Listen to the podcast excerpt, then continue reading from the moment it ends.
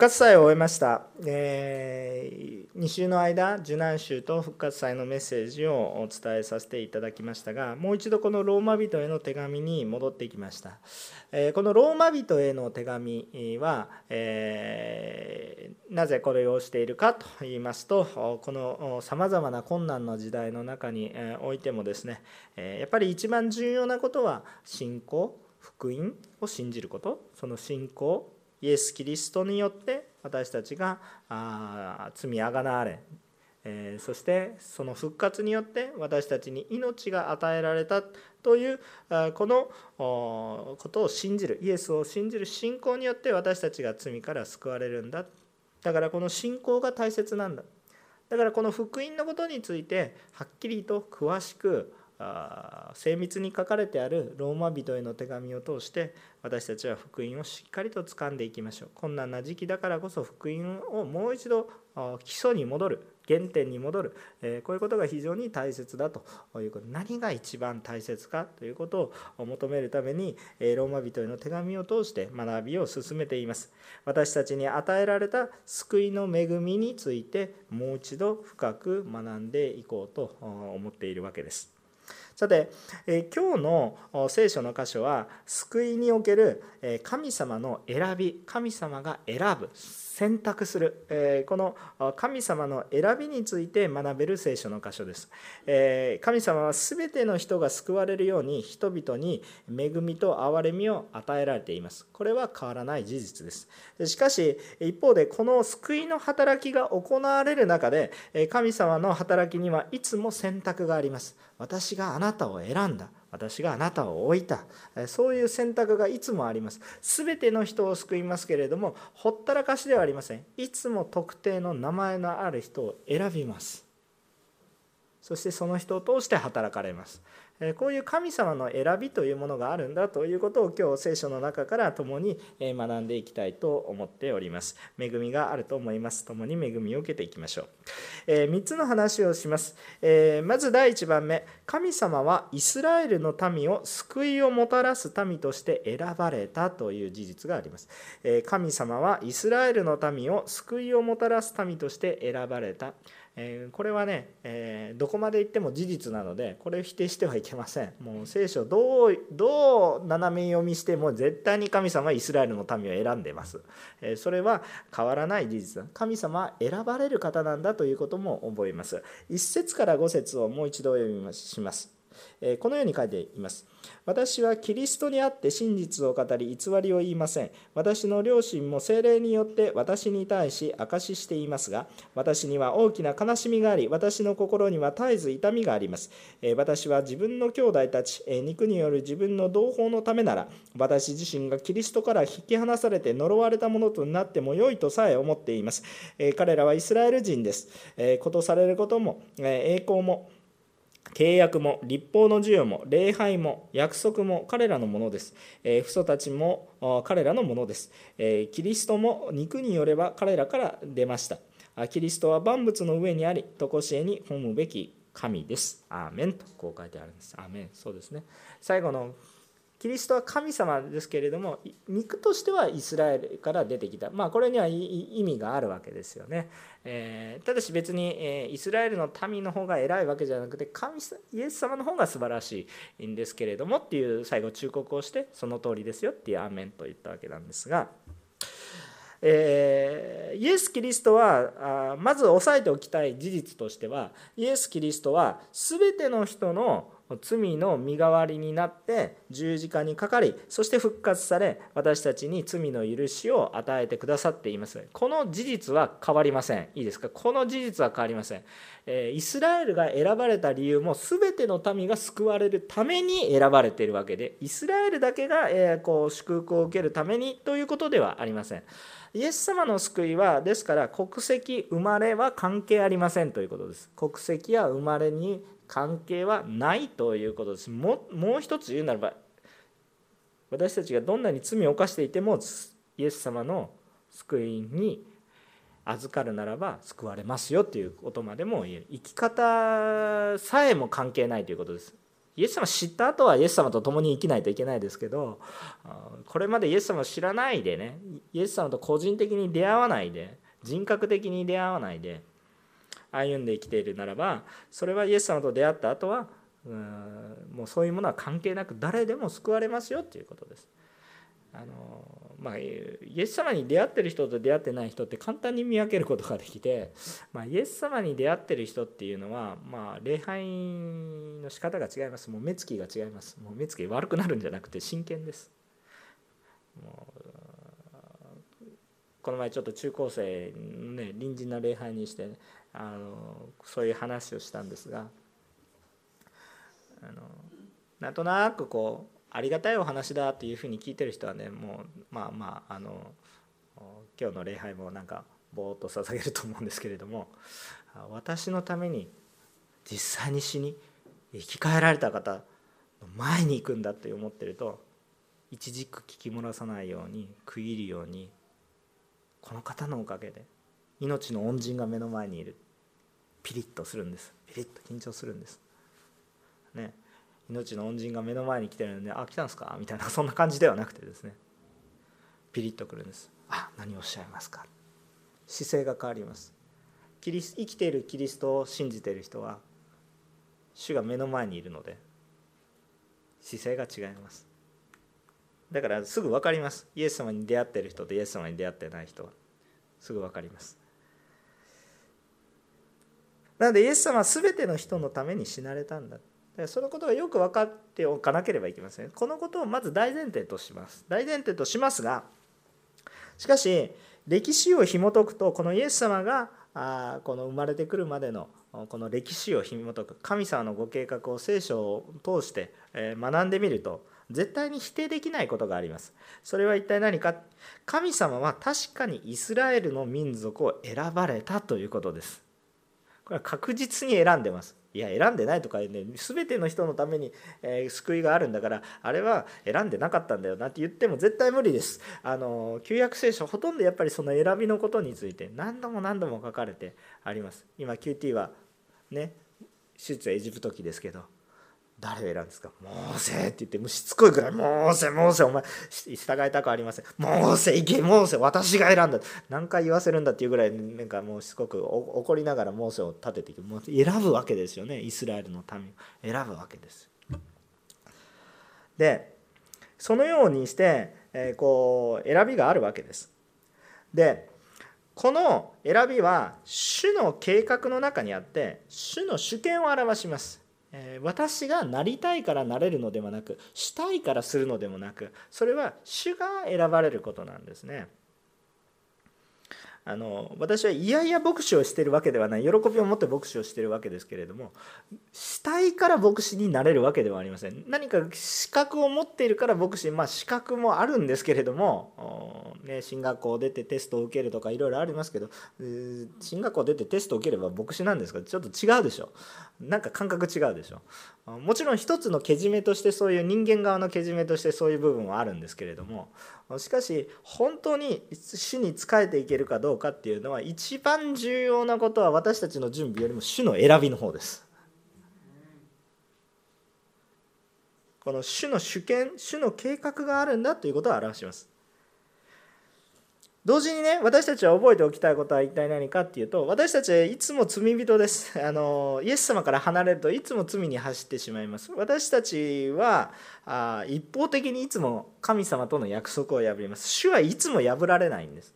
だからね私たちに、えー、よくこうこの自分にも救いを神を私を救えという権利があるんじゃないかというふうに思うわけですわ。神様なんだから私を作ったんだから私を救う救えという権利が私にもあるんじゃないかと思うんですけれども契約を破ってるのは私なので権利はないんですよ。実は。私を救ってくださいとお願いをするお願いをしてもいいよと言われているのでお願いはできるんですけれども私たちにそれを神様に私を救えとこう命令する権利はないんですね私たちには。なぜですか？私たちが罪人だから。契約を破っているのでむしろ私たちは賠償しないといけない責任はあるんですけれども権利はないんですよね。責任は生じています。その責任は死をもって償う。霊的な話ですよ。あということになってしまうわけでだから苦しくなっちゃうんですよね。そうなっていくと。だから自分で責任を果たそうとするともう苦しくなって立法主義になって結局救いがない。結局まあ死んでいってしまう。そういうようなところに立って非常に信仰生活が苦しくなります。しかし神様が選んでくださる。そんな私たちを神様が救うと言って神様が選ぶっていうところに私たちの希望があるわけです。私たちの方に権利を主張する立場には今ないということでその立場がない権利を救いの権利を主張する立場ない。主には権利がありますよ。どういう権利ですか？私たちを裁く権利があります。しかしそれを置いて神様が私たちを与えてくださったの。救う恵みの責務を初めから責務ないんですよ。責任ないんですよ。責任を負わないといけない責任はないです。権利だけがあります。ちゃんと賠償を払いなさい、ね、罪の対価を払いなさいという権利は神様にあります。でも神様はそれを主張することなくむしろ恵みでどうするんですか？奪い取るんじゃなくて与えていくんですよね。それを神様が選択されるんですよ。誰を選んだって価値ないです。神様側から見たら考えてみてください。神様側から考えてメリットはないです。誰を選んでも犠牲を払わないといけないんです。でも選ぶんです。という大前提があるんです私たちの中に。でそれを忘れて神様なんで選ぶんだ。あの人選んで私なぜ選ばないんだとか言ってそんな悠長なこと言ってる場合じゃないんですよ。選んでもらえるだけでもすごいことなんですそういう前提を私たちは覚えないといけないんですね。とにかく神様は全ての人を救われるために主の主権を持って選ばれているんだということです。その人だけを救おうとしてるんじゃなくてその人を通して多くの人々に祝福を与えるためにまず選んでいるんだ。そういうことをですね私たちは覚えないといけない主は救いの計画をもたらすために主の主権を持ってですね、えー、人々を選んでいらっしゃるんだということなんですね。まあ、聖書の箇所最初の方ね、えー、こういろんなことを言っています。でこれはあのポイントとしては前からずっと読んできてると流れの中で読んできてると分かるんですけど違法人がどうのこうのとかいう話をずっとしています。でもパウロはやっぱりイスラエルのためにも自分もイスラエル人ですしね本当に涙を持って初めに選ばれたんだから本来は最も祝福されて最も神に従っていないといけないのにもう全く従っていなくてむしろ十字架につけていくようなこういうふうな歩みをして今も迫害の,、ま、の主人公みたいな感じになっていることに対してもう心が痛くて痛くてっていう話をしてるわけですよ。でもそれでも確かにイスラエルを神様はそれでもイスラエルを選ばれてるんだ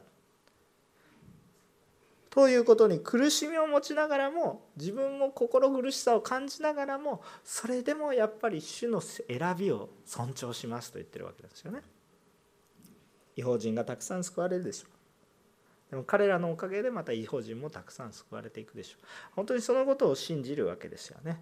だから前半のちょっとところ読みにくかったと思いますけれどもそういうこうパウロのこの神様の思いを思いながらも人間の現実がそこについていってないその悲しみの中でもやっぱりイスラエルにも使いたい実際に救われていくのは違法人が多いけれどもそういうようなこの葛藤の中ででもやっぱり主のこの、えー、ことを尊重していってるということです。ここで押さえておきたいポイントは今選び選択の話をしてるんですね。選択じゃないでしょ。あの選ぶことですね。選びの話をしています。選ばれる。神様はイスラエルの民を選ばれたんだ。これは間違いのない事実であります。さあ2番目のことですね。2番目のことは何か。神様の選択は単なる血のつながりではなく御言葉によります。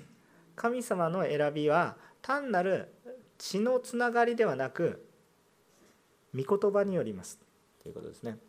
6節から13節を読みます。6節から13節を読みます。しかし神の言葉は無効になったわけではありません。イスラエルから出たものが皆イスラエルではないからです。えー、アブラハムの子たちが子供たちがアブラハムの子孫だというわけではことではありません。むしろイサクにあってあなたの子孫が起こされるからです。すなわち、えー、肉の子供がそのまま神の子供なのではなく、むしろ約束の子供が子孫と認められるのです。えー、約束の御言葉はこうです。私は来年の今頃来ます。えその時さらには男の子が生まれています。それだけではありません。一人の人、すなわち私たちの父イサクによって身ごもったリベカの場合もそうです。えー、その子供たちがまだ生まれもせず、善も悪も行わないうちに選びによる神のご計画が行いによるのではなく、召してくださる方によって進められるために、兄が弟に仕えると彼女に告げられました。私はヤコブを愛し、エサを憎んだと書いてある通りです。こういうことを書いてあります。えー、これちょっとで、あの創世記のあの知識が聖書の一番最初の書物創世記の知識がちょっと必要になります、えー、教会に親しんでいる人には少し分かりにくい話なんですがなるべく分かりやすいようにお話をします。もしよくそれでもわからないと思いましたら創世記を一度読むことをお勧めします。あのぜひですねあの中途半端に分かった気持ちにならないでぜひ創世記読んでみてください。該当箇所はそんなに長くないですからあどうぞお読みになられることをお勧めします。さて、えー、神神様の選びというものは単なる血のつながりじゃなくて御言葉によるんだという話をしました。で神様は救いの民まあモデルとしてね、えー、こう別に立派でもないえイスラエルの民をまず選ぶんです。最初は選んだ時は民でもないです一人の人を選ぶわけです。で、えー、まず最初に選ばれたのは他でもないアブラハムという人を選ばれます。アブラハムという当時アブラハムという名前ではなくてアブラムという名前です、ね、よく子供に対してはどうでもいいことなんですけどあんまりバカにしちゃダメなんですけど油油は食えないけどハムは食えるみたいなそういう感じで昇格す、ね、あの創世記肉シリーズのお話を私結構するんですけどまあまあそれはもう本当どうでもいい。今今忘れてください。いらないこと言いました。えっととにかくですねあのこのアブラハムを選ばれたわけなんですね。アブラハム。でこれは人の名前です。でここで覚えたいことはアブラハムの子孫を選んだわけなんです。アブラハムとアブラハムの子孫を通して、えー、この世に、えー、栄光が神様の神様との関係が回復していきますよっていう約束を簡単に言うと神様がしたわけなんです。アブラハムを選んだんです。その時は単なる人でした。民族でもありません。国の代表でもありません。ただのおじさんです。主からただ選ばれたおじさんです。でもこのアブラハムがですねあのこのまあ、その子孫を持ってっていうふうに神様から祝福を受けたんですけれどもじゃあ子孫であれば誰でもですね神様の栄光を表す民なのかっていうとそうではなくそうではなく神様がご自分を紹介される時によく紹介されることがあるんですね。こういう表現が創世記の中にはたくさん出てきます。出エジプトにも出てきます。もう頻繁に出てきますが神様が自分を紹介する時イスラエルの民族に自分を紹介する時にいつも言う言葉が「私はアブラハムイサクヤコブの神である」っていうんです。ちなみにこのこれ人の名前です。アブラハムの息子がイサク。イサクの息子の、えー、ごめんなさい。もうちょっとちょっと言い方変えます。アブラハムの息子の一人がイサク。イサクの息子のうちの一人がヤコブです。このヤコブは後に名前が変わってイスラエルとなります。私はイスラエルの民族の神だと言っているのはこのヤコブから出てくる十二部族を限って話してるんです。アブラハムの息子はもっとたくさんいます。むちゃくちゃいっぱいいます民族。あの旧約聖書で戦争してる民族大体アブラハムから出てきてます。もう元たどれば兄弟喧嘩です。あのたどればね。だいだいぶ昔まで行きますけども。あの兄弟的な感覚はないんですけどたどれば兄弟喧嘩です。もっとたどれば戦争全部兄弟喧嘩です。もうあの今のルーツはノアに行きますからね。ノアノアから。いやノアから始まるっていうとちょっと語弊があるんですけれども。まああの洪水の後のノアノアの家系になりますから。あということです。まあ、アダムの家系と言ってもいいと思いますけれども。そういう、えー、私たち、まあ、みんな人類みんな兄弟なんですけど、まあ、本当にそうです。神様を見るならば。でアブラハムには、えー、こうどういうことを言っているのかこれはね神様の選びを連想させるものです。アブラハムイサクヤコブの神つまりアブラハムの子供のうちでもイサクを選んだイサクの子供のうちでもヤコブを選んだという選びを連想させる表現なんですね。イスラエルの民選ばれ選ばれたんだという思いです。でアブラハムにはこのアブラハムという人にはサラによって生まれるのがあイサクなんですがあこの奥さんもともとの奥さん、えー、から生まれるのがイサクなんですけれどもまあイサクが生まれたのはアブラハムが100歳の時サラが90歳の時というもうとんでもないとんでもないことなんですけれども起こってる。それが起こってるんです。とんでもないことですけど起こってるんです、まあ、信じますかって言うと私はにわかには信じがたいんですけれども信じます。それをね。あのこれを現実として私たちが受け入れれば受け入れるほどこれは本当に人間の技じゃないなって感じると思います。100歳の方が近くにいらったらよくわかると思います。そこから新しい命が生まれてそこから働きが始まる。もうもう人生終わりに来たのにそこから始まるんですよ。訳がわからないですけれどもそういう神様の宮座があるんだということです。でこの話はまあこの他にもね実はねアブラハムの子供としてはイシュマエルという人がいましたし実はその後にもちょっとね何人かいたと言われてます。でしかしこのサラによって生まれたイサクが祝福のために選ばれたんです。それはなぜかって言ったら神がそう言われたからです。先ほども書いてありました。漱石を見ればもう分かるんですけれども今日の箇所だけで話を進めていくと9節を見ると約束の御言葉はこうです。私は来年の今頃来ます。その時さらには男の子が生まれています。この子が約束の子ですよ。アブラハムの子供じゃないといけないけどさらによって生まれるこの約束の子。人間的には可能性がない。しかしこの子供。で実際に生まれるわけです。で話はアブラハムだけでとどまることではありません。次の世代に行きます。イサクによってリベカを通して2人の有名な息子が生まれてきます。これがヤコブとエサオという人が生まれてきます。エサオがお兄ちゃんヤコブが弟ということですよね。でこの実は生まれる前から兄が弟に仕えるって言われてたわけなんですがうんあのしかしまあ人間的に考えると大体お兄ちゃんに家督を継がせて、まあ、家長を継がせていくのまあ、常識的な考えです。聖書の中でも基本的にそれが常識的な考えです。あの時々ひっくり返るので聖書の中はいつも弟の方がいいのかっていうことではなくて、え、やっぱりこう長男が受け継いでいくっていうのが基本的なことです。そうですよね。まあ、イエス様も、まあ、いろんな意味がありますけどちょっとイエス様は特殊ですがあやっぱり一番最初に生まれた男の子ということになりますよね。えー、まあ、イエス様の場合は超特殊なのでちょっとこの場合に当てはまるかどうか難しいところですが基本的には長子の権利はあこの文化的に、まあ、最初の男子がついていくっていうのが大体のところであります。しかし特別なことを神様が教えるためにするわけです、えこれは神の権威によって選び神様に主権がある。人の常識で人が選んでいくことではなく神様が選んでいく。神が選ばれた。まそういうことを言っていく長男エサオは長男であったにもかかわらず弟のヤコブが生まれますこれは気まぐれだったのかということ以上に、まあ、神様のご計画があってそれが最善だったからということだと思うんですよね。でこれらは人が生まれる前から主によって計画されていることです。で神様があ生まれる前から私たちに与えている神の言葉によることです。だから生まれる前から選ばれているのでその人が頑張ったおかげで選んだとかそういうことじゃないんですよ。さあ皆さんこれに対して不満を持ちますか？喜びを持ちますか？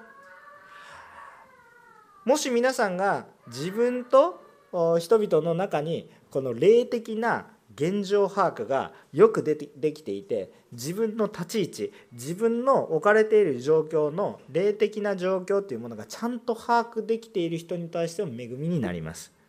それが霊的な状況自分の罪深さっていうものが理解できていない人にとっては不満となります。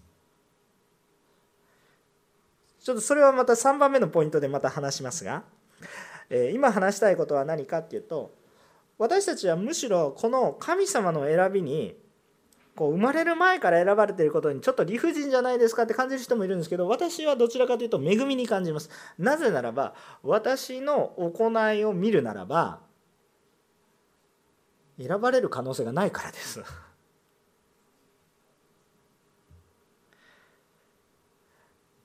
神様は私たちが失敗するのを初めから分かっていてもでも最初に私はあなたを愛すと決めたんだから愛しますと言ってるんです。そういうような恵みの決定なんですね。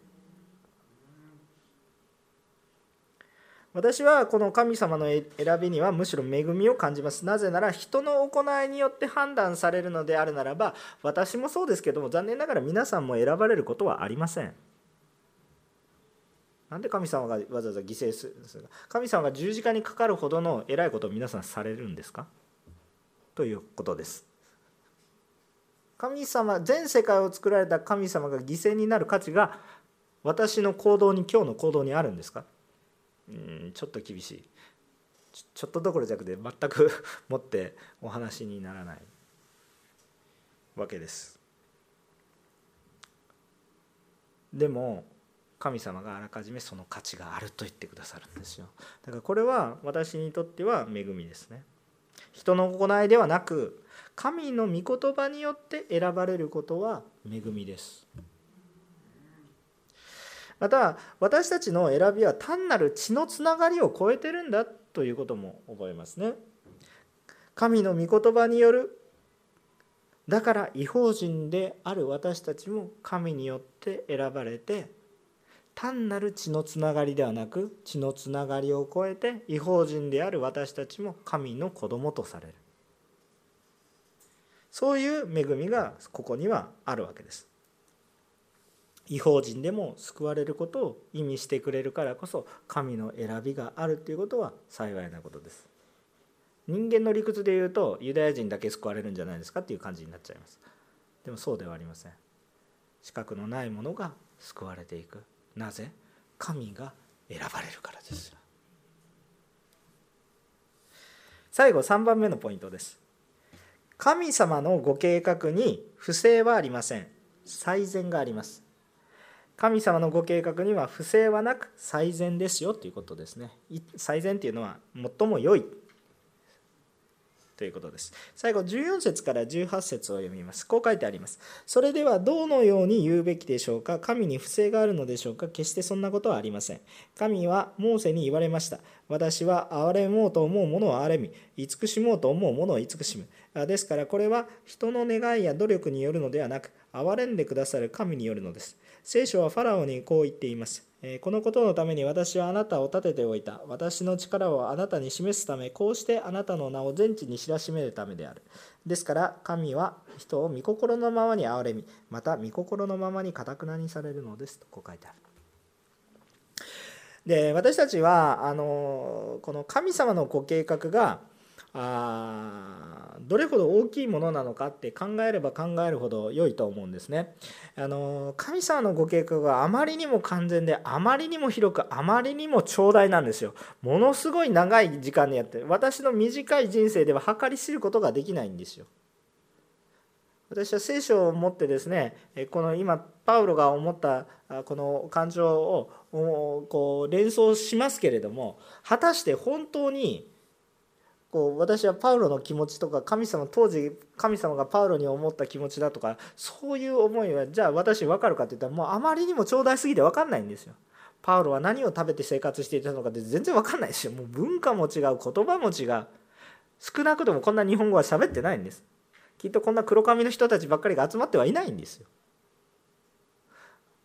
わけわからない人たちが集まってるんですよ。もう想像もできない。パウロも私たちが集まることなんてこんなねもう地の果てのような島国でね、えー、主を褒めたたえてる人たちがいるなんていうことは想像もしてないんです彼に考えられることはもう大体その中東の辺りの感覚の人がいるのかなとか思ってたわけですよ。でも全く違う皮膚を持った人髪の毛を持った人全くわけのわからない言葉を喋ってる人たちがいるってパウロは想像もできななかったでしょでも神様のご計画の中に初めからそれが入ってる。あまりにもあまりにも大きすぎてどんなに洞察力に富んだ人であっても神のご計画をパーッと見通すことなんて絶対に無理です。無理です。で神様は私たちの願いや努力によって憐れみを与えたんじゃないです。もうたくさんたくさん努力した。よしよしよくやったね。ってご褒美をあげましょう。もちろんねよくやってる人に対してご褒美を与えられる神様でもありますよ。それは忘れないでくださいね。そうやって励まされる神様ですよ。でもいいですか？私たちが努力したから憐れみをもらえるほどの価値に基準にまで達しないんです。神様が憐れんでくださるから憐れみを受けるんですね。私たちは神様の思いによって憐れみを与えられているんだということなんです。でここで私たちが先ほど言いました。ここで私たちは神に文句を言いたくなる。文句言いたくなる、ね、あのここまで聞いててなんだ神偉そうだなと思った人いらっしゃるんじゃないでしょうか、えー、そこまでは思わなくてもうん？えー、そそしたら私とは一体何なのかとか思ったりとかですね。いろいろちょっと疑問に思った方あると思います、えっと、別に信仰が弱いとかいうことじゃなくて人間の本質的な罪性がそこにあるのでそう思ってしまう節は信仰が強くなってもうっうっと気づいてしまう。うっと思ってしまう。そのような取っかかりを覚えてしまうわけなんですね。それは私たちに救いの権利を主張できないことは神様不公平じゃないですか。不条理じゃないんですか。えー、つまり、え神様不正じゃないですか。あなたの思い通りに全てのことをやってますけれどもなんで私たちは自分たちの言いたいこと言えないんですか。なんで神様一方的なんですか。そういうことに対して不満とこう怒りが湧いてくる。そのようなことがあるんですね。それその理由はどこにあるのかっていうと先ほども言いましたように自分たちの霊的な状況が把握できてないということですもうなんかもう自分たちのことは棚に上げて「お前神様ってやってやってるんですよね」という今のちょっとなしにしてくださいね 神様ちょっとあのあれなんですけれどもあのそういうふうにしている私たちの心がね問題なんですよね。えー、その霊的な状況を見れていないものが本当に大きな問題です。でここに私たちの弱さがあるわけです。結局どこに戻るかっていうと神様に対する信頼がないんです。神様の選択を疑ってるんです。信じられないです。受け入れられないんです。神様が選び神様が選んでいるその選びを受け入れられないそれは何かというと神様の選びより私の考えの方が正しいと思ってるわけです。神様が選ばれることよりも私の考えの方が正しいと思うからです。基本的に権威に逆らってるんです。よく逆らえるなと思いますけれどもよあの本当に神様が見えてくるとよく逆らえるなと思いますけどあんまり考えてないと簡単に逆らえるんですね。それは信仰生活が長くても例えば牧師であっても簡単に逆らっちゃいます。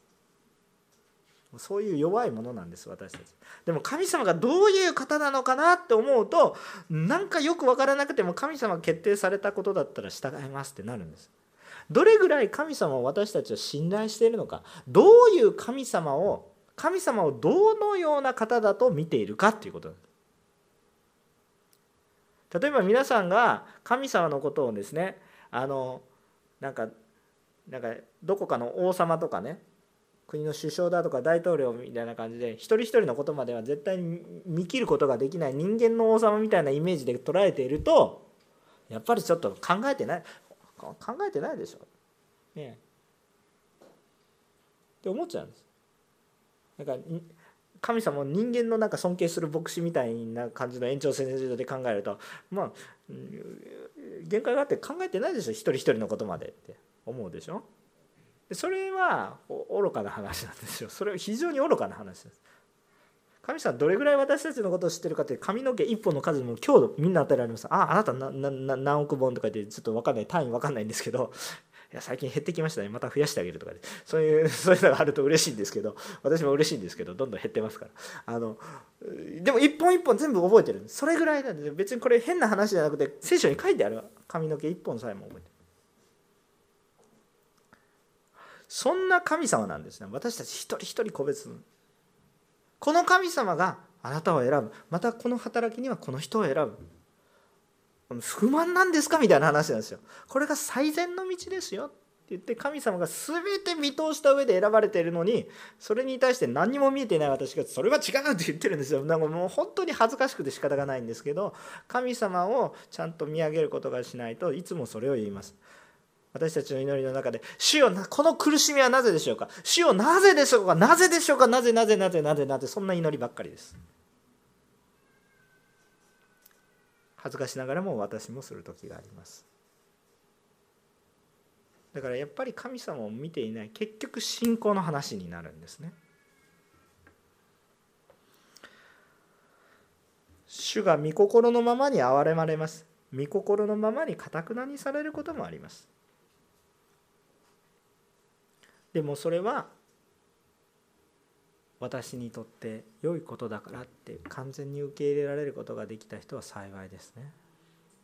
もちろんね神様私たちが反抗することまでお見通しなんであのモーセがね「いやちょっと無理無理です無理です無理です」って最近今最近の QT の箇所です「無理です無理です無理です」神様それでも「あんたはファラオのところに行けあんたはファラオのところに行け」って何回も何回もこう言われるわけで最後はちょっと怒るんですけれども 私かなと意味してて最後怒るんですけど、まあ、とにかく最後は折れてねああってなってももうかなわないと思ってですね、え、行くわけですよ。でも多分その最初「私はできない」とか言ってね弱々しいモーセなんですけどその弱々しいけどかたくなな心ですね。弱いのに硬い。弱いのに意地が強いというかね。なんかわけのわからない感じですけど私たちよく思いますけど。でもそういうふうにさせてるのもまた神様なんですね。結局その結果どうなるかって言ったら私たちが完全に砕かれる。苦しみも神様が与えてくださるんだったら祝福。今は苦しみでしかないけど主を知っているんだったら主が与えてくださるものだったら甘んじて受ける。ヨブはそのように言いましたよね。主は与え主は取られる。主の皆は褒むべきなかな。なぜ？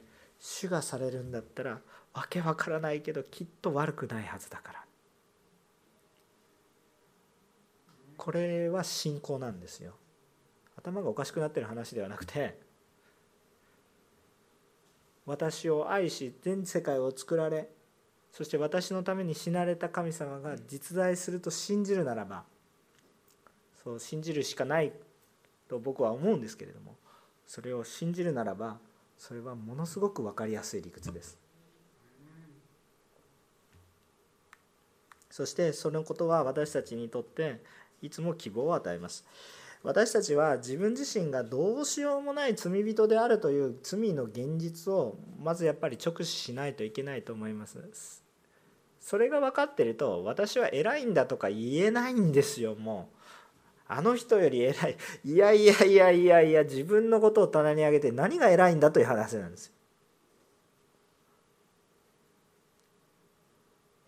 牧師皆さんより偉いわけで絶対ありませんからね。もう本当に私の罪をブワーって暴いていたらもうみんな変わりますねみたいなもう皆さん一緒に悔い改めましょうしか言えないです。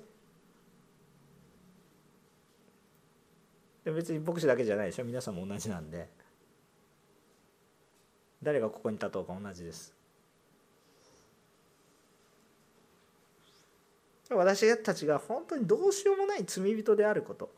それと同時に神様がいつも私たちには最善をなしてくださってる。今理解できなくても何この苦しみ？訳がわからない。あこんな理不尽の状況の中で、えー、焦点されていく。殉教されていく。宣教師。こんなこんな迫害の中で死んでいく人たち。これ何のために信じたのかと思うようなことがあるかもしれませんけど。しかしその中でやっぱり喜びがありその中で天の御国を見上げていけることができる。そういう祝福がある。この苦しみは何ですか？私たちはあまりにも人生が短く考えが足りず知恵もなく何も見えないのですぐ神様に対して反抗してしまいますが。でも皆さんにお願いですからお勧めします。主に出会い続けてください。もう反抗してしまうことすらも分かりますから主から離れないでください。喧嘩することもあると思います。でも主から離れないでください。主が選ばれることに何でですかって嫉妬を覚えることはあります。そんなしょっちゅうですよ。ね。信仰生活長くなったから大丈夫ですか？もう献身したから大丈夫ですか？もう違います。そんなのしょっちゅうあります。私も一生懸命やってるんですなんであそこの教会ばっかり祝福する？もうそんなのよくあります。そん正直な話ですよ。人間だから。でもね主から離れないでください。ああ私はそんな本当に醜い思いを持って何を考えてるんだ。祝福されてるんだったから喜べばいいのになんで嫉妬してるんだよ。愚か愚かなものですよ愚かなもの。でもその思いは皆さんにだってあるでしょ。人の話ばっかりしてるんじゃなくて皆さん自分の話で。でも主から離れないでください。主は最善なんです。私にも主の選びがあるんですよ。皆さんも選ばれていることを忘れないでください。皆さんにちゃんと重要なことがある。そして往々にしてその選びはいえ私はこの選びは違います。あの人みたいになりたいですか。ら神様が与えてくれる選びをね。歴史にたられば言っちゃいけないですけどエサオがヤコブに仕えるって言って言われてたわけですよね。それが父親母親がちゃんとそれを受け取ってそうなるけれどもちゃんと支えるんだよって教えてエサオがそれを受け取っていたならどうでしょう？どうでしょうっていうたらればはないので何とも言えない説教ですけどきっと違う世界があったかもしれないなというのは感じます。まあ神様の世界の中にいたらればないのでないんですけれども。でも私たちそれ教訓としたいんですよね。変なプライドを持ってですね。行くんじゃなくて神様の選びっていうものはすごく重要ですよ。ちゃんと選ばれますよ。理解できなくても選ばれますよ。しかもそれは最善ですよ。神様がファラオを固くしました。出エジプトの話です。これも出エジプト記読んでないとちょっとよくわからないことです。でも有名な話なんで知ってる人も多いと思います。イスラエルの民をエジプトから脱出させなさいっていう時にファラオは自分のどれ自分の財産がね財産ぐらいな感じで思ってたでしょうね。減るのが嫌だっていうことで行かせないんですよね。でかたくなにされます。でもコテンパンにされたのでもう無理って言ってもうこれ以上追わないって。ででも言ったのにまた追いかけるんですけど 追いかけるんですけどもう無理って本当になってもうそれ以上は追いかけなくなった。中途半端に出ていったらもっと苦しみは大きかった。きっとね神様私たちの心のかたくなささえも分かっていてだからそれを砕くためにかたくなにされることもあるんですね。でもそれは私が初めから神様に従順であればそれはないんです初めから。聖霊様がペンテコステこれからペンテコステに向かっていますけどペンテコステの時に私たちの火のように下ってくるのは私たちに焼き尽くされないといけないところがあるからなんですよ。神様はそんなねこう激しく初めから当たりたくはないんですよ。もう全く罪がなくて柔らかだったら神様は鳩のように私たちに聖霊様イエス様に下られたように鳩のように柔和で平和な感じでそれで来られるんですでも私たちがあんまりにもダメだからちょっとしっかりしなさいって怒られるわけですよ。でもそれは愛から来ていることです。私たちを救いに導くことです。そのこととしてもっと多くの人が救いに導かれることだということを私は信じます。皆さんが神様をどういう方だと思い神様が何をしてくださっているのかっていうことに対して、えー、本当にもう一度信仰を